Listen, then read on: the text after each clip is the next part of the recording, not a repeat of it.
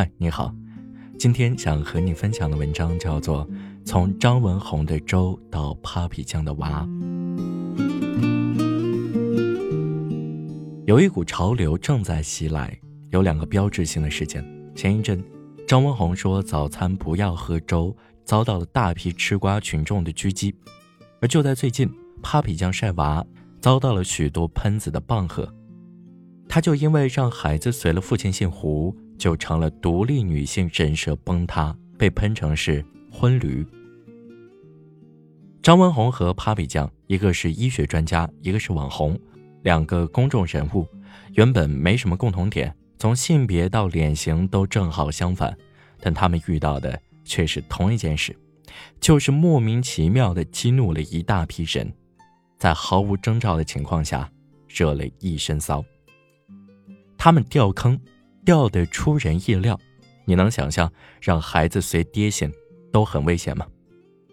如果此前你让我来替他们搞一个风险评估，预计一下招喷率，我会凭直觉的认为没啥风险。至于张文红有百分之二十的风险，毕竟说了喝稀饭的坏处，可算挑衅了传统文化。而 Papi 酱晒娃妥妥安全，只会收获祝福。可事实是我幼稚了。他俩都“咔嚓”一声，闪电般的掉进了坑里。这说明什么？坑变多了，而且长精神了。过去我们对喷子的一切经验都已经失灵。有位网友发博说得好：“现在的坑和以往不同了，它正在进击。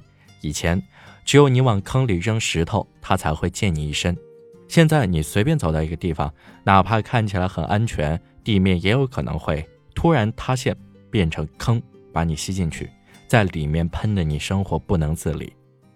比如说你说话办事，过去只要小心提防，少走夜路，绕开那些明显的喷子聚集区，诸如中医、转基因、美国之类的话题，一般都比较安全。可现在，哪怕你晒个娃，地面也可能忽然塌陷，噗的掉了下去。张文红和帕米酱所激怒的，看上去是两种人。张文红激怒的是热爱传统、信奉养生的人，Papi 酱所激怒的是信奉女权的人。这两帮人其实是同一种人，就是都在执拗地主张着什么，其实又根本没有主张的人。说白了，习惯性反制的人。这一波由喷子组成的潮流，就是反智主义，想要挑战知识、推翻精英、摧毁理性。他们向世界宣布。自己不需要诗人，不需要作家，不需要科普，不需要思想者，而要建立一个非黑即白的、一根筋的、只要扣帽子的美好世界。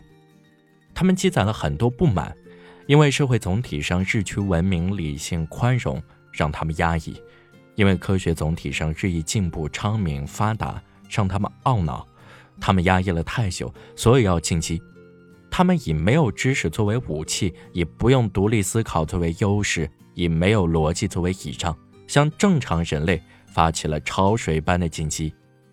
他们不再满足于再像过去一样，只是聚集在一些智力洼地里蹲守、守株待兔。如今，他们在把整个地底掏空，让所有的坑连成一片。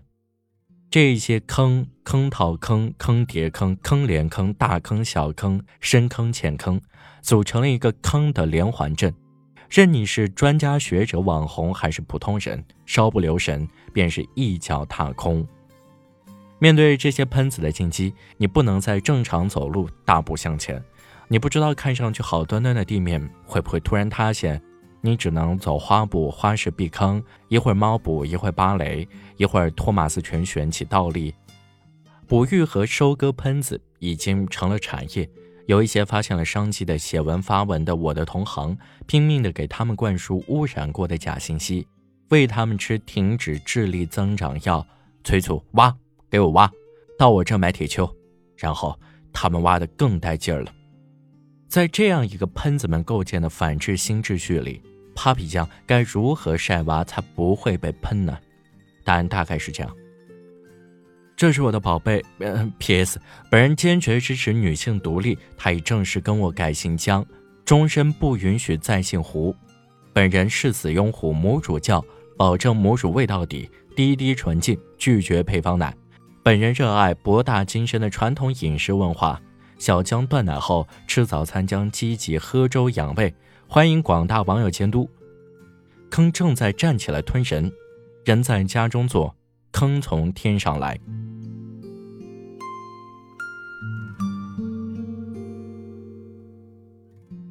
好了这就是今天的节目感谢你的收听我们下期再见。